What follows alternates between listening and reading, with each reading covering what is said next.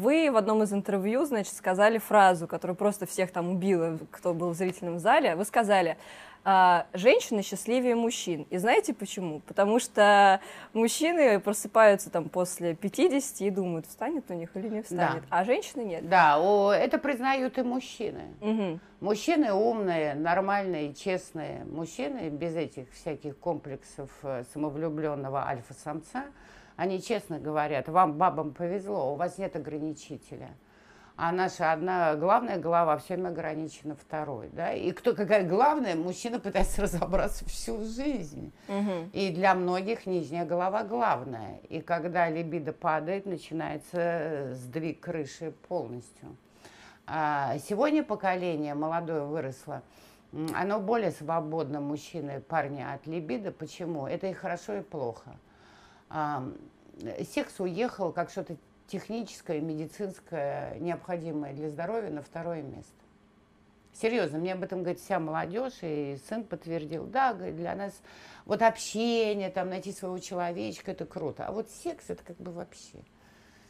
Пожалуйста, есть интернет, там что-то подрочил, какой-то вот фигней позанимался, там еще, говорит, пофиг, вот для здоровья слил свою сперму и успокоился. Не, вот такого романтического, как в нашем поколении, что секс это акт любви, слияния двух, нет, ни хрена.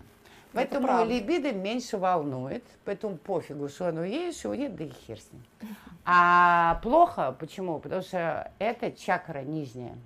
Это сексуальная чакра, которая дает весь столб жизненной энергии, которая порождает твою интуицию, твое видение большого мира, его чувствование. Ты чувственно воспринимаешь весь мир. Я вас воспринимаю чувственно. Не только вот такая девочка сидит, вот вопросы умные задает. Нет, я вас прямо чувствую, да? Вот все. И вокруг.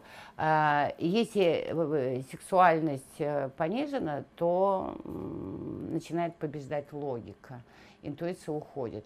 Поэтому сексуальностью надо заниматься. И мальчикам тоже. Прямо, ну, во-первых, секс должен быть обязательно живой и человеческий. А, лучше с чувствами. Э, но при этом не дико расплескивать свое добро направо и налево, потому что все вот эти ёбари, грубо говоря, они стухают к 40 годам. А если аккуратненько, аккуратненько, аккуратненько беречь и расплескивать только на того человека, которому есть чувство, неважно, там, это жена или не жена, вырастет это, не, ну вот чувство. Вот такая сексуальность продлевает либидо. Но бабам, конечно, легче. Угу. Да, все время давит, что типа, ну что с тебя баба возьмешь, э, что ты, ты же баба, ты дура, у тебя месячный, ты дура, у тебя климакс, ты дура. В общем, в любом случае, ты баба, ты дура. И платят даже женщинам меньше. Даже мне на рынке лекции моих тренингов, потому что я на мужской площадке читаю, да, я читаю темы, которые окучивают мужики. Философы же все мужчины даже мне все равно платит меньше. Это вот подсознательно, типа баба вообще привлекает только баб, поэтому мужиков нет, значит денег больших мы не заработаем, понимаете? То есть это очень сложная ступень. Это все мифологизированная сублимация комплекса. Вы, суки, свободные, вы что хотите, то и делаете, а мы вот так вот вас слегка вот и прижмем. Так, и после этой цитаты у меня возник вопрос. А, и после того, что вы сейчас сказали, секс после 60 есть? Конечно, секс есть всегда. Э, Лени Рифеншталь умерла 90 с чем-то лет на руках своего любовника, который был на 40 лет ее моложе.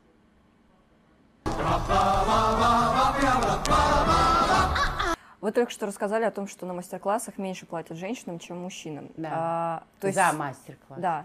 Сексизм в России есть? Есть. Да. И э, вот эти фемин-движения, они нужны. Как Хрен его знает, это не мое. Наверное, все нужно. Только, я знаю только одно, что фемин-движение ни, ни, ни к чему не приводит. Сексизм живет своей бытовой жизнью, а фемин-движение живут своей э, акционистской жизнью. И те, и другие по-своему э, получают удовольствие. А, в сексизме получают удовольствие мужики, а феминистки получают э, свои удовольствия от своих акций но в жизни ничего не меняется. Общество двигается медленно к отсутствию сексизма, но в России на это уйдет много лет еще. Я недавно услышала, честно говоря, абсолютно страшный эпизод. А, Причем вы так о нем рассказали, смеясь. А, значит, что в Думе насколько я понимаю, в одном из кабинетов вас повалили на диван и сказали, что если ты сейчас пойдешь на отношения, то карьера взлетит, и все будет здорово. Это было не в доме. А Депутат это на это было? не способен. У нас мелкая рыба. Ага. Это был крутейший чиновник из исполнительных органов власти. Была на приеме там, не в Белом доме. Я не буду говорить, где, а то вы начнете Да, сейчас да. тут вычислять. Нет, хорошо. А, и вы отказались, сказали, что вам плохо, выбежали, позвонили мужу, он сказал, Нет, да я ладно, не так всё». сказала. У меня пролетела вихрем мысль, какая крутая, блин. Что сейчас у меня будет красная дорожка, потом поняла, что это омерзительно. Потом очень быстро поняла, что я маленькая, я только стала политиком, да, я еще маленькая, мне нельзя плодить врагов, а то меня уничтожат. И поэтому я сказала, что у меня месячные, поэтому все будет только через неделю. И выскочила. Через неделю он позвонил, я сказала, да, все будет отлично, встречаемся. Он говорит, я приглашаю ресторан. Говорит, все отлично, только у меня сейчас командировка, давай. И так я его динамила полгода. Через полгода он отошел, но мы здоровались, улыбались. То есть я не поссорилась, я тихо свела на нет эту тему. Тогда вот даже при такой неопытности во мне сыграла эта мудрость, что если я сейчас как оскорбленная, да, леди, э, наотмашь двину пощечину или скажу, как вы можете, то дальше мне начнут мстить, а у меня армии нету, чтобы сопротивляться. Значит, я на пустом месте из-за какой-то мужской там э, либидной истории э, я потеряю карьеру, о которой мечтал. Зачем мне это надо? Я человек восточный. Я намного мягче, чем вам кажется.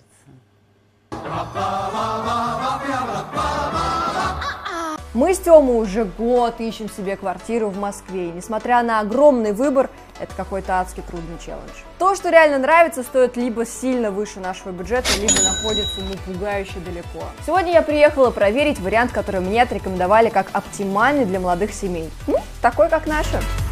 Жилой комплекс квартала 2119 находится на юго-востоке Москвы у Рязанского проспекта. В 5 километрах от ЭТК и 12 месяцах от станции метро Стахановская, которая откроется прямо на территории комплекса. Вот эта двухкомнатная квартира с отделкой и мебелью стоит 9,5 миллионов рублей. А в строящемся доме вы можете купить квартиру за 4 миллиона 100 тысяч рублей. У меня полное ощущение, будто я попала в дизайнерский магазин с ценами масс-маркета. Стиль в каждой детали.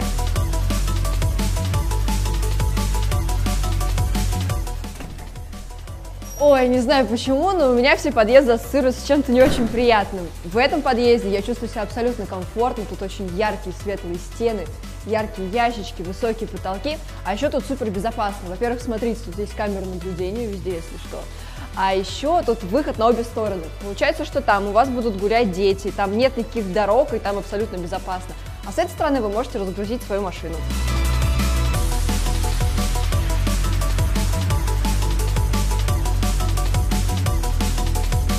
Сейчас тут, конечно, стройка-стройка, а вокруг идеальные декорации для съемок сурового русского артхауса.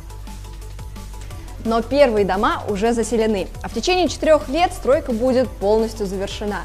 Поэтому и цены, соответственно, поднимутся. Я бы на вашем месте поторопилась. Здесь строят три детских садика, школу и бесплатный досуговый центр. Возле метро появится торговый центр, в котором будут не только магазины, но и фитнес-клуб с огромным бассейном в 25 метров. На улице, кстати, тоже будет проводить время очень приятно. Огороженные от машин дворы, классные детские площадки, зона отдыха на бульваре, а бульвар будет проходить через весь район. В плане развлечений можно не переживать, на территории комплекса уже открылся центр единоборств для детей и взрослых. Кстати, открыл этот клуб знаменитый Аюб Магомадов, а главное направление здесь – это бразильское джиу-джитсу.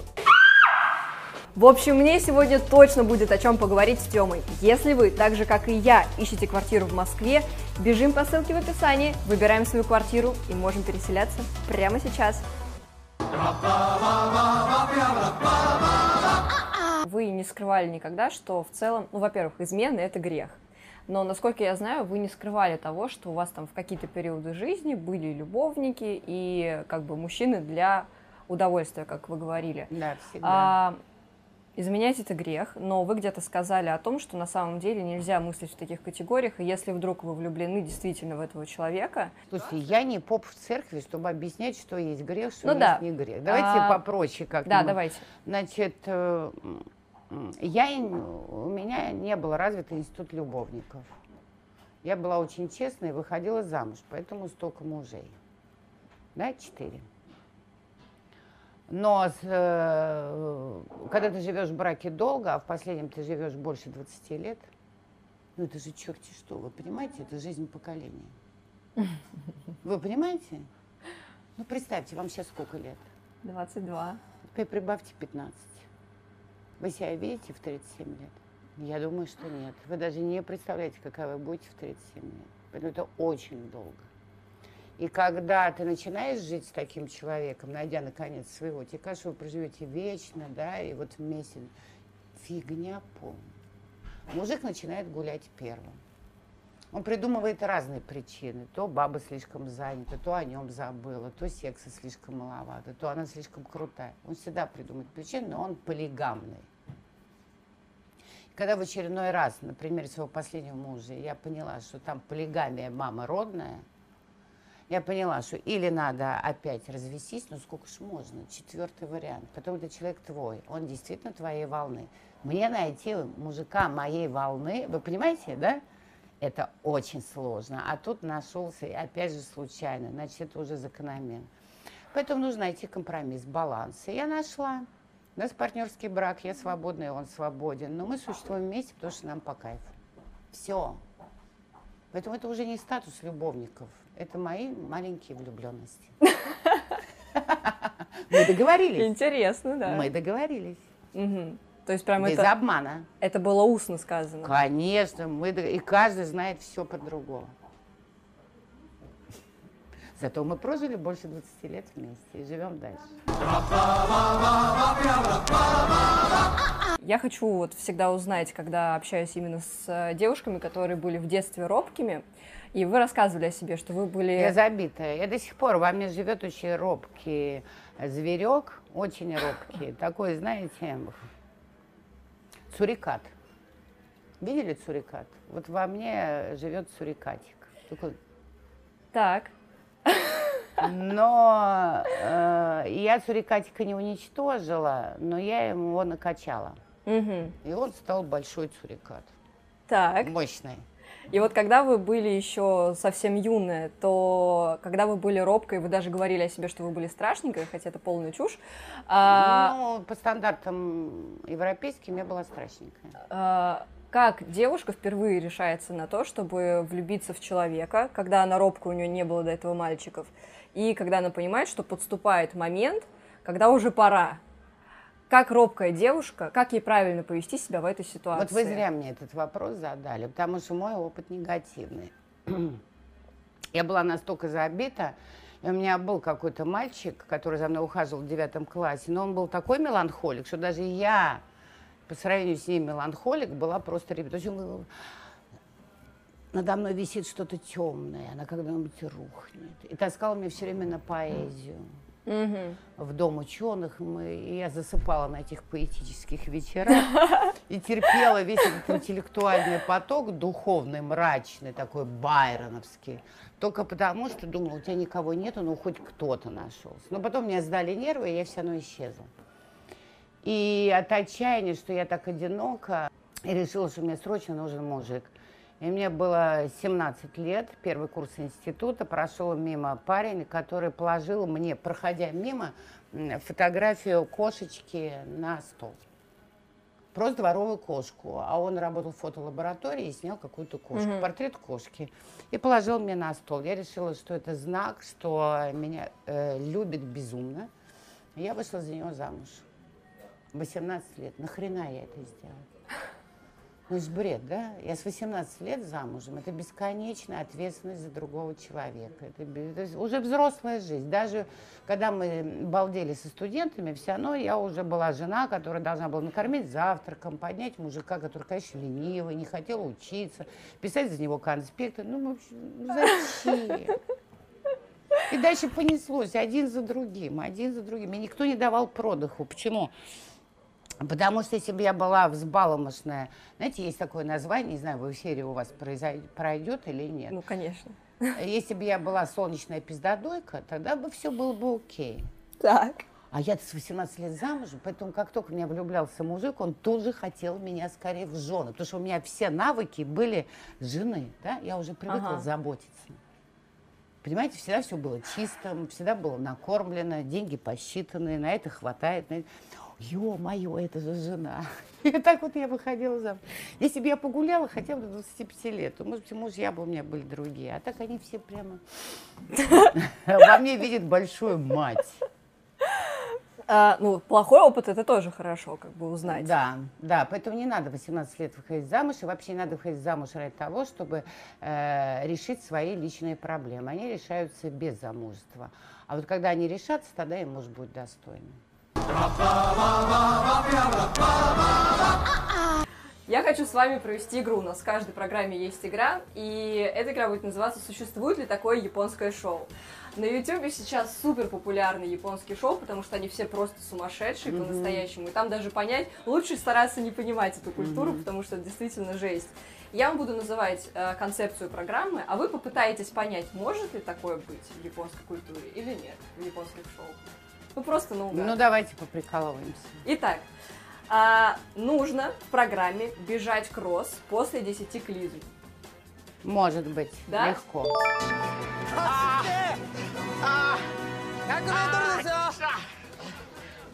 А, надо отвечать на интеллектуальные вопросы. Если ты не отвечаешь, тебе падает огромная книга на голову. Нормально, тоже может быть. Нет, я так выдумала, совсем да? по простачку. Нужно съесть лапшу тогда, когда ты крутишься в стиральной машине в барабане. По-моему, тоже подходит. Да, я вам даже сейчас покажу этот фрагмент. Это нечто. Еще одна странность в том, что следят за этим действием мужчины, наряженные в белые перчатки, чулки и юбки. Да, crazy people, абсолютно. Супер. Как такое вообще? Это прямо аэродинамическая труба, только с этим. То есть вот так практически. Японцу в попу закачивают кислород, и он должен сразиться в армрестлинге с таким же пациентом. Кто первый выпустит кислород, тот и проиграл. Нет. Нет? Нет. Это, к сожалению, правда. Че, серьезно? Я вам не буду показывать лучше, но это правда. Видео в студию.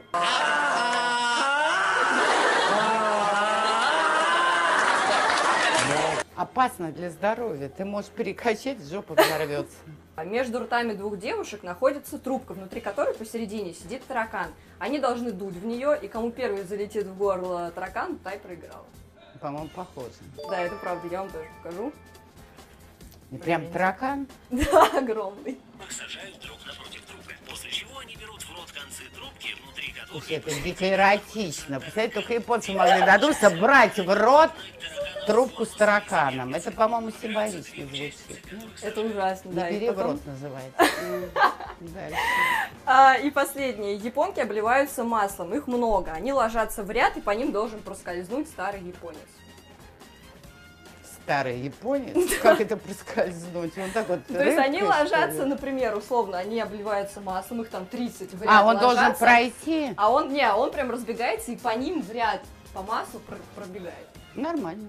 Нормально? Да.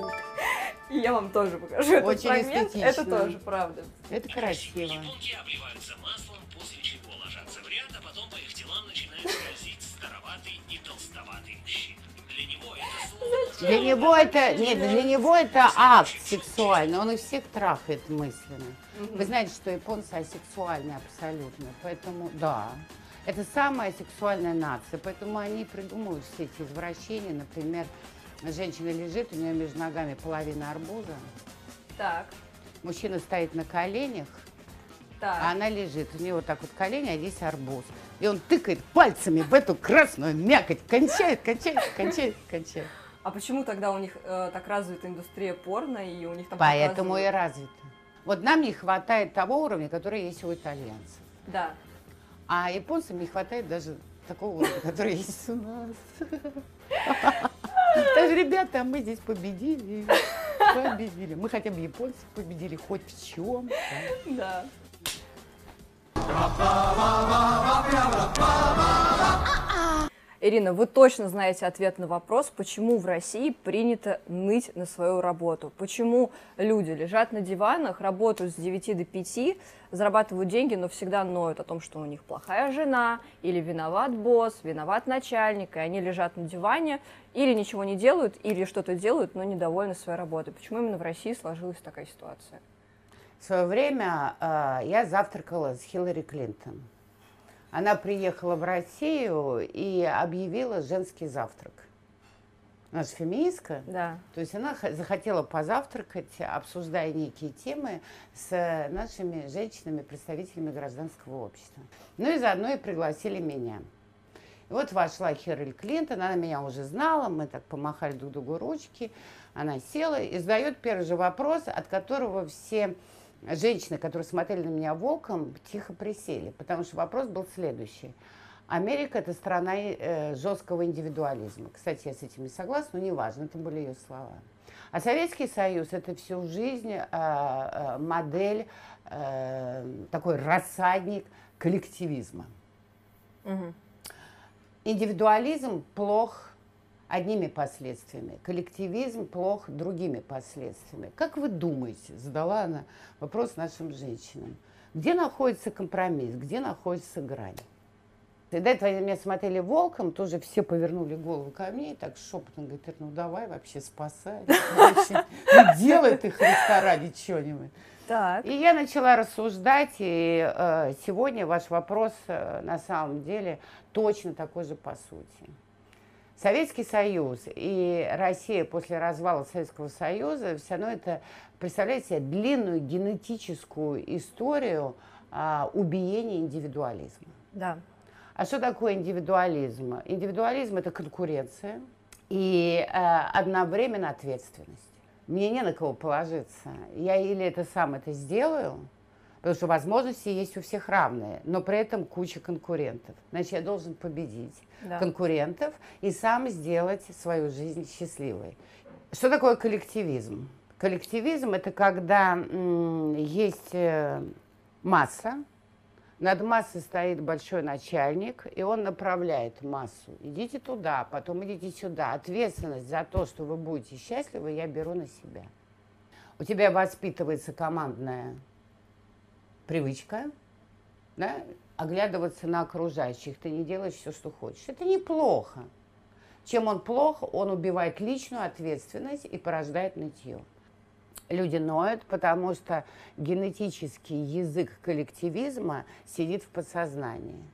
Так, а что делать людям, которые не настолько супер индивидуалы, как, например, вы, но при этом, которые тоже хотят счастья, хотят э, найти классную работу, но у них вот э, осталось в мышлении то, что босс поможет, кто-то поможет. Вот как выйти из э, этой ситуации, если ты так приучен жить? Когда они потеряют все, это отчаяние, им придется выплывать сами. Вот и все. Вы ничего этим людям объяснить не сможете. Они будут пребывать в своих иллюзиях ровно до тех пор, пока их не двинет по голове. Угу. Когда вам человек ноет и говорит, какой ужас вообще. Все полное говно вокруг. Э, у меня такой проект, а мне никто не дает денег. Не дает денег. Вот хорошо блатным мажором, у них все. А у них нет, я родился в бедной семье, я все своим трудом. И вот я не могу ничего сделать в этой проклятой стране. Да. Это значит, что у этого человека все не так уж плохо. Пока у, нее, у него есть время вот эту херню всю нести. Вот когда у него будет плохо, и он проснется утром, потому что ему жрать нечего, вот тогда ему некогда будет говорить, какие все говно. Он просто пойдет и сделает. Начнет хотя бы вначале заниматься, ну, например, извозом. Угу. А если, например, э, там живет в России девушка и говорит, там, я хочу стать голливудской актрисой, вот мечтаю, не могу, у меня есть талант, но денег на репетитора у меня нет по английскому, билетов до Лос-Анджелеса у меня нет. А, как вот, вот все виноваты, я там не могу этого достичь, потому что у меня полно обстоятельств. Как сказать, ну то есть вот где найти вот этот первый шажок? Вопрос шире. Кем ты хочешь стать? Ты хочешь звездой в Голливуде, звездой Первого канала, или ты хочешь стать великой актрисой? Это разные вещи. Mm, mm-hmm. Причем тут место? Надо поставить в качестве цели себя. Великая актриса, тогда ты ею будешь. Угу. Ты э, огромное количество талантливых актеров и актрис их не брали ни в театральное училище, никуда. Они становились сумасшедшими звездами. Они играли в клубах, они э, мыли полы в театрах, они простаивали у дверей режиссеров днями и ночами, чтобы их прослушали. А, они действительно были уверены, что они талантливы, потому что они делали что-то очень талантливо, а не потому что они вначале видели звездную площадку, а потом себя. В конце концов, сейчас есть интернет – Тогда мы двигаемся к следующему пункту. Это как понять э, то, в чем ты хорош. Мы знаем, что в России там 50% людей, они работают опять-таки с 9 до 5, у них там, э, не знаю, дети, семья, муж, 5 детей, там их надо прокормить, и они там трудятся. И когда им в этой рутине, они понимают, что они несчастливы. Как им в этой рутине понять, э, кто ты, понять, чем ты хочешь заниматься, как найти вот в себе этот талант, закопанный где-то, если ты постоянно там с самого детства трудился и работал. Ну да, когда тебя вынуждают выживать, да, да выживать. Ну вообще, первое, это никто не вынуждал, да? Когда пятеро детей сотворили, наверное, понимали, что делают?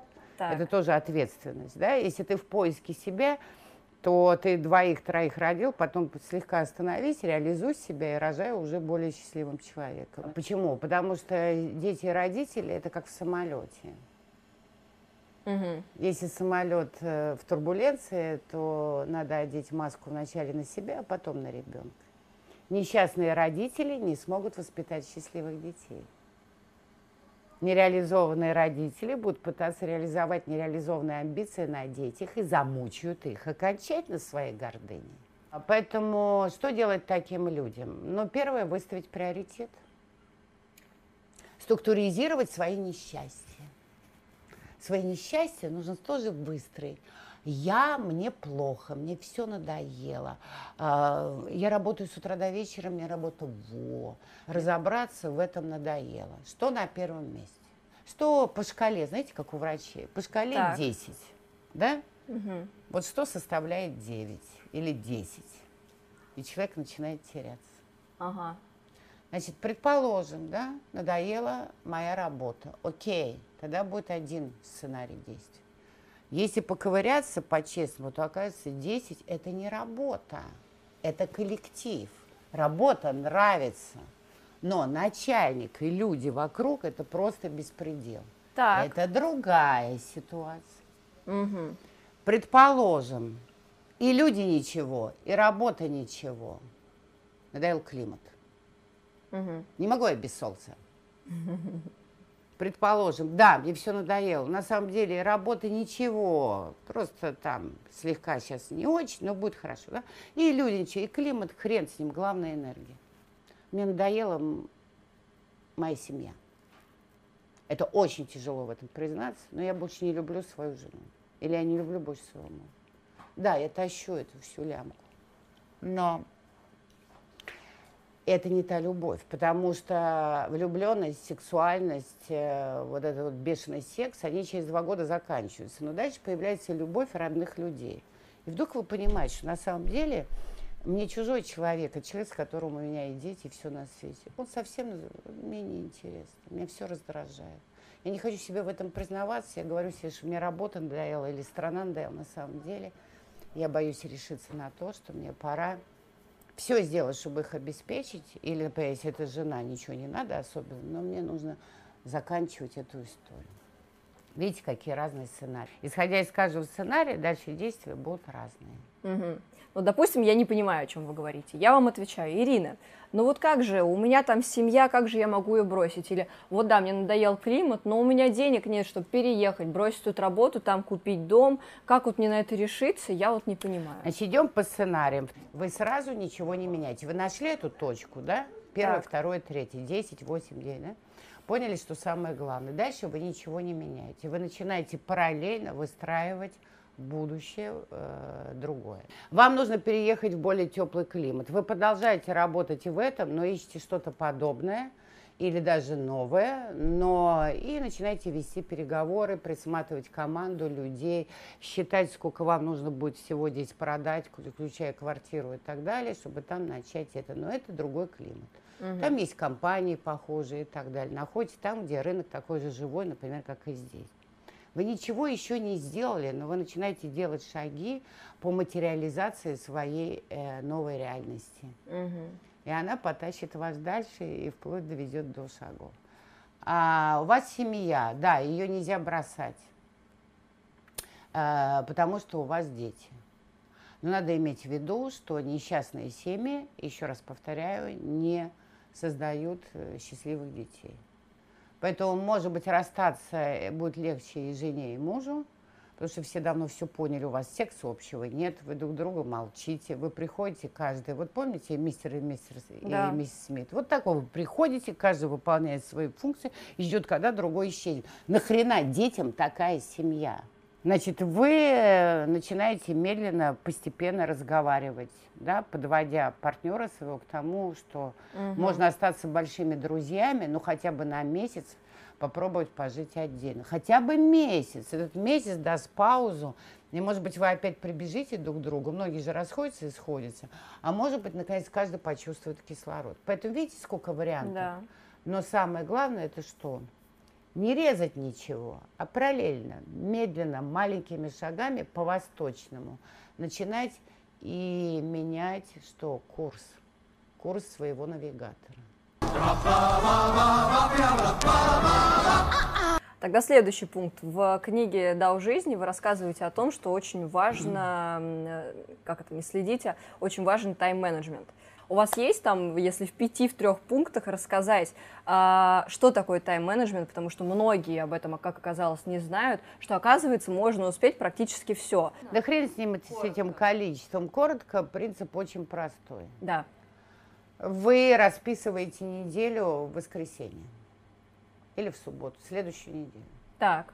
Всю неделю, с понедельника до воскресенья, по часам. Потом будут носиться корректиры, потому что жизнь меняется. Но стержень у вас все время перед глазами. Это сидит у вас в телефоне. Причем вы расписываете по часам не только ваши обязанности. Пойти на работу, поцеловать ребенка, купить продукты, приготовить ужин, сходить к врачу, там, всякая фигня. Вы расписываете все ваши кайфы.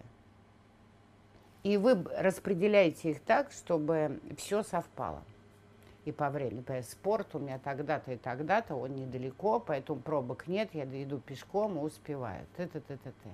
Поликлиника у меня тогда-то. В кино с мужем э, или с друзьями, или на апатии у меня там четверг вечер, самый тусовочный. Четверг у меня с таких до стальки.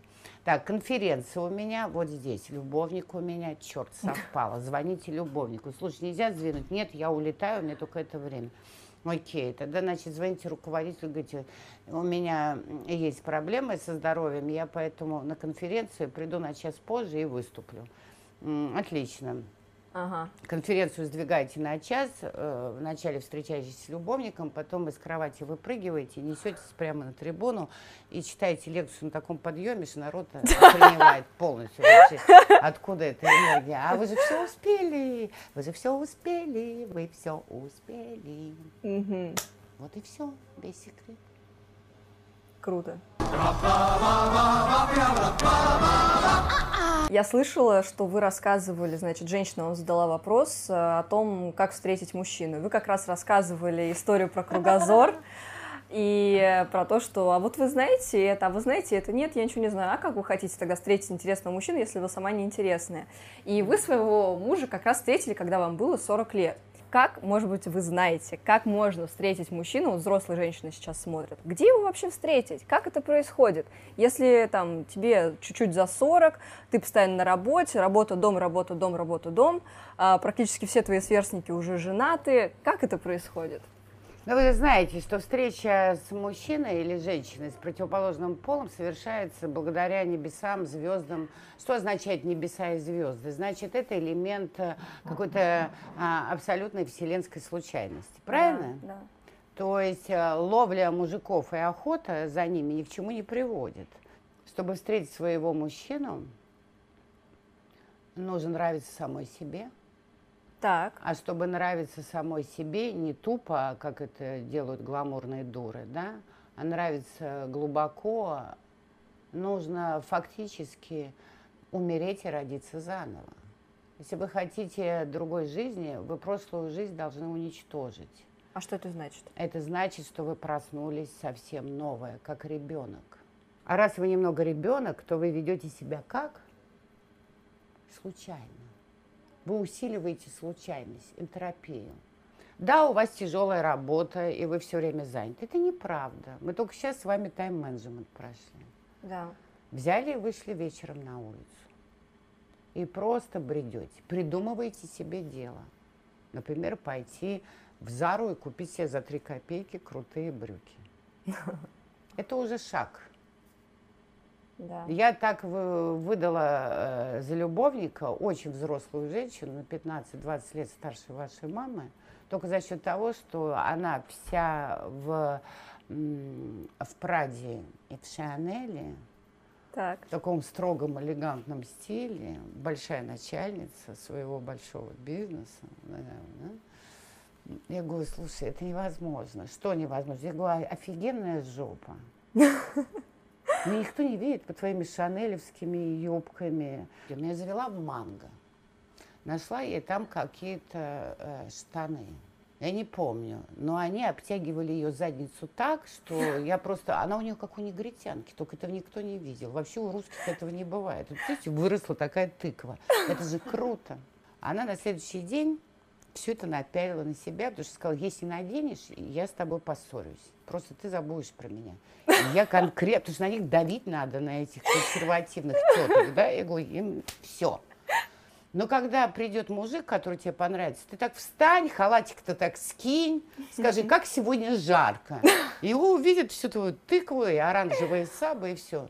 Все, через неделю, и до сих пор они живут вместе. Офигенный мужик. Господи. Да, на 20 лет моложе. Офигенный. Ну, вообще чудеса. Не чудеса. Случайность.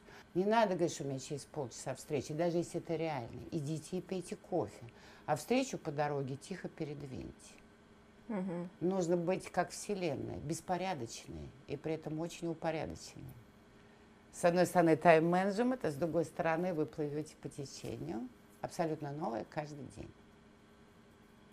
Ирина, вы звезда. Я не звезда. Я просто умею, как это, излагать собственный опыт. Это все я делаю. Если подытожить и коротко сказать, а, что значит умереть и заново родиться? Что это значит? Что это за состояние? Это означает, что работает подсознание, сознание, душа, чувство, логика, опыт, отсутствие опыта. Ты делаешь все, что хочешь. Твой организм – это твой инструмент, на котором ты играешь любую мелодию, которая на данный момент тебя вставляет. Это называется связанность. Так вот, эта связанность достигается за счет того, что человек периодически себя опустошает, он становится пустым. Одни это делают с помощью медитации, я их не люблю.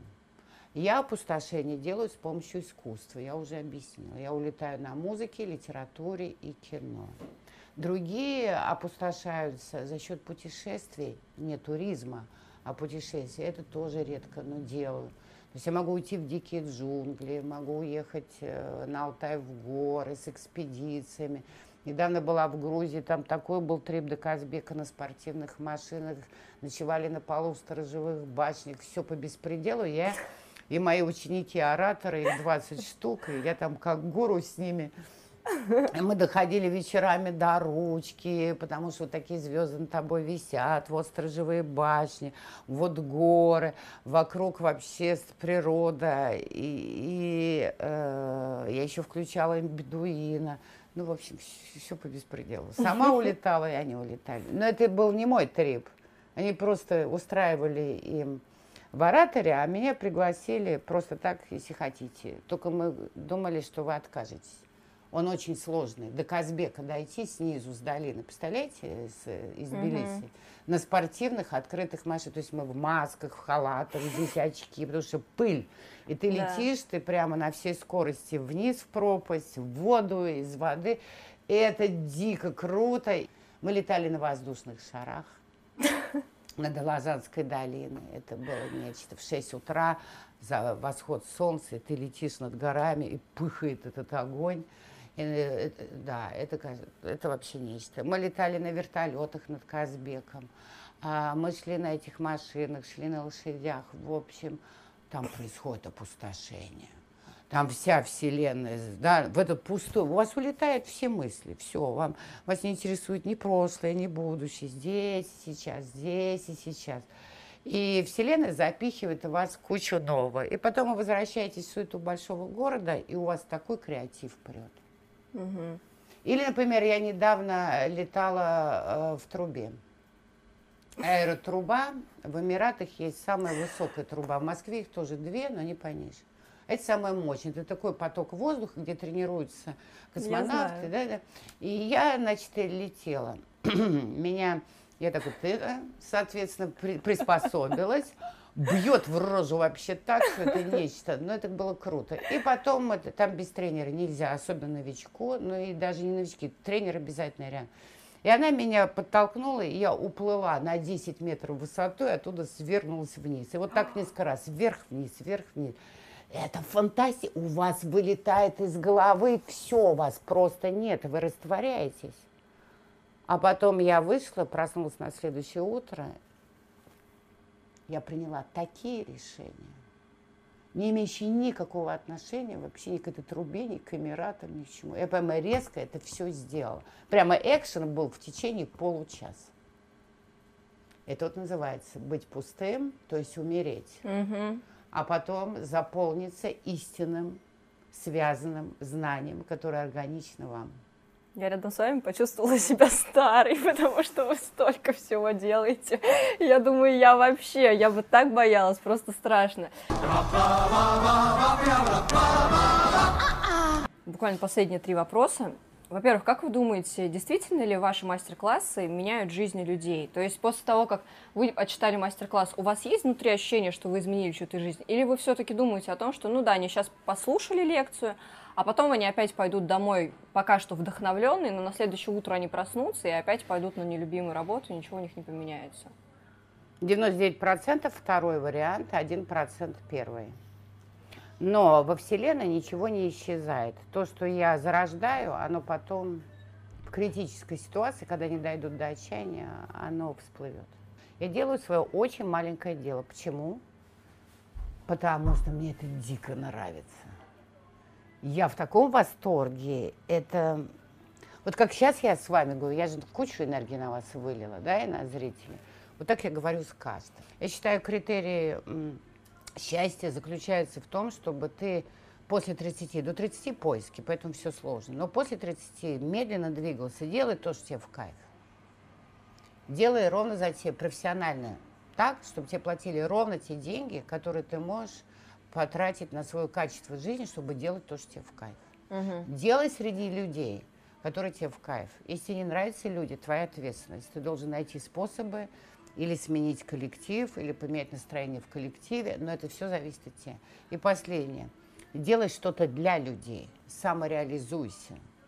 Не слава ради славы, не бабки ради славы. Сделай продукт и услугу, которые людям доставят счастье, и они его купят. И вот тогда будешь счастлив ты. Вот четыре позиции. И вот буквально прям последний вопрос, он э, будет о семье, но он будет э, задан тоже из-за того, условно, как поднять зад с дивана, найти себя и э, не падать в отчаяние. А вот у вас действительно была тяжелая судьба. Это сейчас вы сидите передо мной, да. были и в Грузии, там и в трубе летали, и все замечательно, да. а, и вы действительно молода. А, но при этом у вас, в отличие от, кстати, многих других да, жителей России, которые ноют просто на босс или ушел муж и обо всем таком, что у них все плохо, у вас действительно были тяжелые ситуации, у вас дочь да. заболела раком, у вас э, отец с вами не общался в детстве. Вот как в самой тяжелой ситуации, действительно тяжелее ничего нет, когда да. ребенок болеет, ничего нет. Да. Как в самом в самый тяжелый момент своей жизни найти в себе силы сделать так, чтобы умереть. Того, чтобы, да. Умереть. Тоже, да? Тоже умереть. То есть надо закрыть глаза и представить самую страшную ситуацию. Это очень жестко. представить эту ситуацию и понять, как вы будете жить после свершения этой ситуации 10-15 минут. Пройдя это, эту дикую фрустрацию, вы освободитесь от всех страхов, что ребенок умрет. Как это ни странно, вы его выбьете этим, да, своим видением. И после этого у вас появится сила, и вы начнете работать. Вы не боитесь, ну вот, то есть нет страха программировать, наоборот, себя Нет, на вы не программируете, неудачу? вы потом сжигаете. Надо А, сжечь. мгм. Представить, что все самое страшное произошло, потом 10 минут своей жизни в виде образов, не текстов, реальных, как кино. Вот как кадры в Да. вашем, в вашей программе. Кадр, кадр, кадр, кадр, а потом это взять, эту пленку и сжечь. И вы Ага. увидите, пф, вы проснетесь, и вы придете в себя через 10 минут, и у вас все. У вас появится сила, и Мгм. дальше вы начнете пахать. У многих людей есть обиды на что-то, обиды там на своих родителей, что они не так воспитывали, обиды на начальника, обиды на жизнь или на какие-то обстоятельства. А, вот вы, с вами не общался отец в детстве, вы смогли простить своего отца? Конечно, он у меня умер на руках от рака. Большой любви. Я всех простила. А чего обижаться-то? Спасибо за то, что родили, могли бы не родить. Вообще собирались аборт делать. Да. Просто при Сталине были запрещены аборты. Он это прямо его не при Сталине, а еще после него Хрущев еще не успел. В общем, это э, то время, когда не разрешалось делать аборт, из-за этого родилась я. Спасибо, ребят, что я появилась. Когда вы последний раз плакали? Я не плачу. Я плакала последний раз, э, когда ребенок, наверное, раком заболел. А, один раз было. Я осталась э, за границей одна в доме, и я должна была дописать книгу. Мы арендуем, да, домик такой э, Так. во Франции, э, значит, на берегу, ну не на берегу, вот третья линия, Мгм. вот. И я должна была дописать книгу, у меня был творческий отпуск. Я взяла ребенка, был муж, и муж куда-то свалил, как всегда.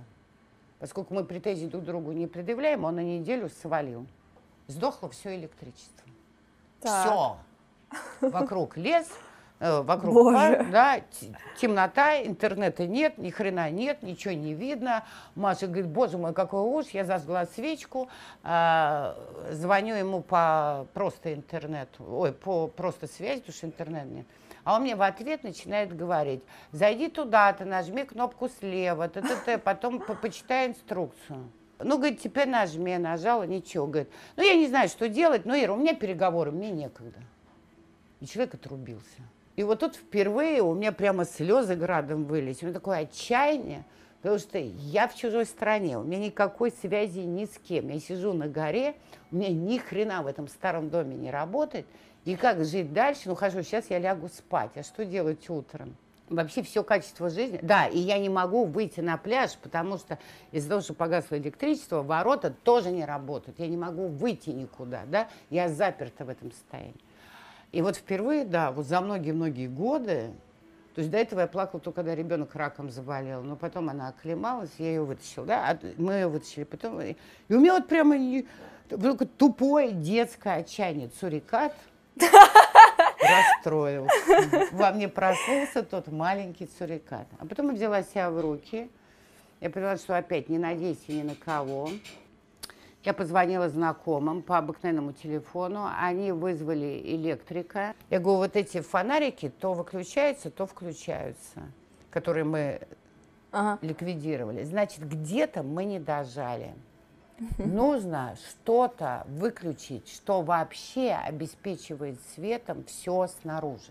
Здесь много каких-то подсвет. Нужно вырубить все. Говорит, точно? Я говорю, вы хотите это сделать? Я говорю, да, вырубите мне весь внешний мир. Пусть будет в полной темноте, лишь бы только работал дом. И все получилось. После этого я прожила неделю при свете, интернете и открытых воротах.